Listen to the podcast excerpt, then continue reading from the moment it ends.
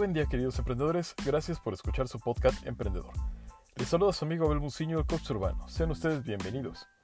Sigamos dándole forma a este esfuerzo en conjunto y este es el primer capítulo de la nueva temporada enfocada en ventas.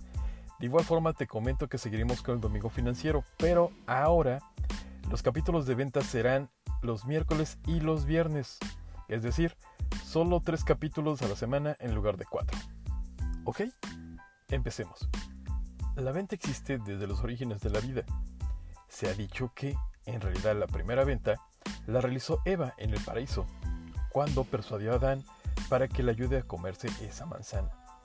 Aunque no nos remontamos hasta atrás, sí podemos decir que probablemente en el mundo no sería lo mismo si no hubiera producido transacciones comerciales desde la antigüedad.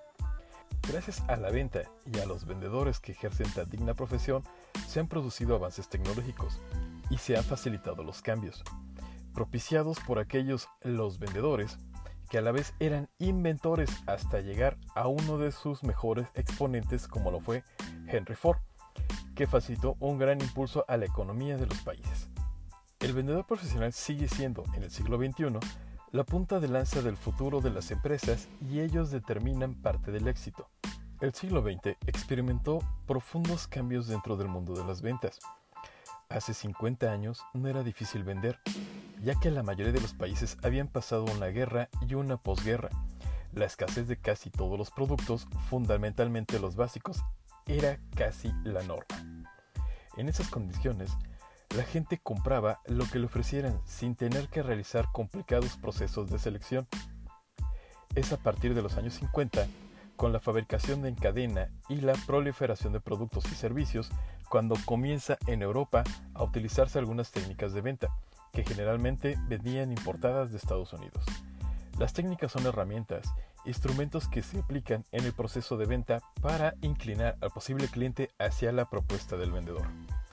La mayoría están basadas en la psicología y la sociología, fundamentalmente en la observación del trabajo de los mejores profesionistas de ventas. Pero no es suficiente con el conocimiento de estas herramientas. Los vendedores deben ser además hábiles en su manejo, por lo que necesitan entrenamiento y experiencia para poner en marcha sus procesos de venta. Pues bien, ahora te platico las teorías de la venta. 1. Las ventas es el intercambio de productos o servicios por unidades monetarias que se produce entre el vendedor y el cliente, buscando la satisfacción de las necesidades de este y el logro de los objetivos del vendedor. El proceso interactivo que se produce entre ambas partes, vendedor y cliente, en cualquier venta puede ser estructurado y sintetizado para conocer las etapas que lo configuran. Los expertos destacan varias teorías o sistemas en el proceso de venta. La teoría formulista estructura el proceso de venta en cuatro etapas diferenciales, según la forma llamada AIDA, que está compuesta por las iniciales de cada etapa, atención, interés, deseo, acción. AIDA establece los siguientes pasos en la actuación del vendedor. 1. Llamar la atención. El vendedor debe llamar la atención del comprador durante los primeros momentos de contacto con este. Si no es así, la venta estará perdida. Las preguntas, las afirmaciones o las acciones son como un rebote de tambor. Captan la atención o la pierdes. 2. Despertar interés. El vendedor tiene que procurar que el cliente se interese por el producto. Esta fase se suele desarrollar al mismo tiempo que la anterior. La respuesta del cliente de estas dos fases normalmente consistirá en entender y escuchar al vendedor. El interés lo despierta la habilidad del vendedor para apelar a los motivos de compra del posible cliente. Es aconsejable decidir de antemano por qué ese cliente en concreto desea adquirir ese producto. Seguidamente, el vendedor debe hacer las preguntas de sondeo como objeto de comprobar si estaba en lo cierto. 3. Crear un deseo. Una vez atendido por el cliente, el vendedor tiene la oportunidad de crear un deseo por el producto. Ese es el momento en el que tiene que convencer al cliente de que su producto es el que mejor solucionará la necesidad específica que él tiene. El cliente pondrá objeciones, expresará inconvenientes y preguntará por las ventajas del producto. Tiene como fin eliminar la desconfianza y normalmente se tiene por una persona o por un producto extraño. Una vez conseguido el interés del cliente, hay que crear o aumentar su deseo. El deseo es el hambre que nos hace comer. El deseo es la emoción que nos hace actuar. El cliente comprará cuando su deseo le haga comprar. Construye su deseo a partir de las necesidades que haya puesto en manifiesto por medio de la formulación de preguntas para dicho propósito. Para ello, hay que hacer todas las preguntas que sean necesarias para destacar las ventajas derivadas del uso del producto que mejoran sus condiciones. 4. Mover a la acción o cierre de venta. Esta es la última fase, ya que toda la actuación del vendedor se dirige a vender los productos que comercializa.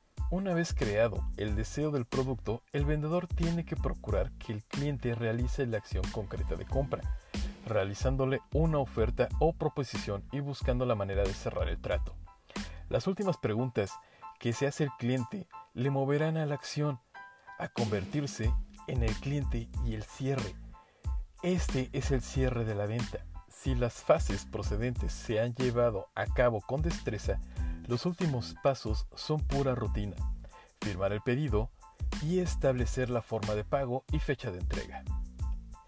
Esta teoría formulista es prácticamente fundamental en las empresas con una gestión orientada a la venta, donde todo proceso se basa en la actuación del vendedor. El único objetivo real es vender y no procura si el producto realmente satisface la necesidad del cliente o no. El hecho es vender. Ahora pasemos a la teoría del estímulo y respuesta. La teoría del estímulo y la respuesta es muy semejante a la anterior. El vendedor controla la situación y lleva la iniciativa con la diferencia de que la teoría de estímulo y respuesta se apoya en el criterio de que a estímulos iguales, respuestas iguales. Esta teoría busca encontrar un argumento de ventas, que este en este caso es el estímulo, que sea más aceptado dentro del determinado grupo de clientes. Este sistema parte de una percepción errónea, ya que presume lo que es válido para todos, suponiendo que todos los clientes son iguales, tienen las mismas necesidades y el mismo proceso interno en la toma de decisiones. El fallo de esta teoría es su falta de generalización. En realidad, cada persona es diferente y por lo tanto lo que vale para unas personas no tiene el mismo valor para otras. Las mismas personas en situaciones diferentes tienen conductas diferentes. El único objetivo que se persigue con esa teoría es vender o lo que es lo mismo colocar el producto que comercializa la empresa.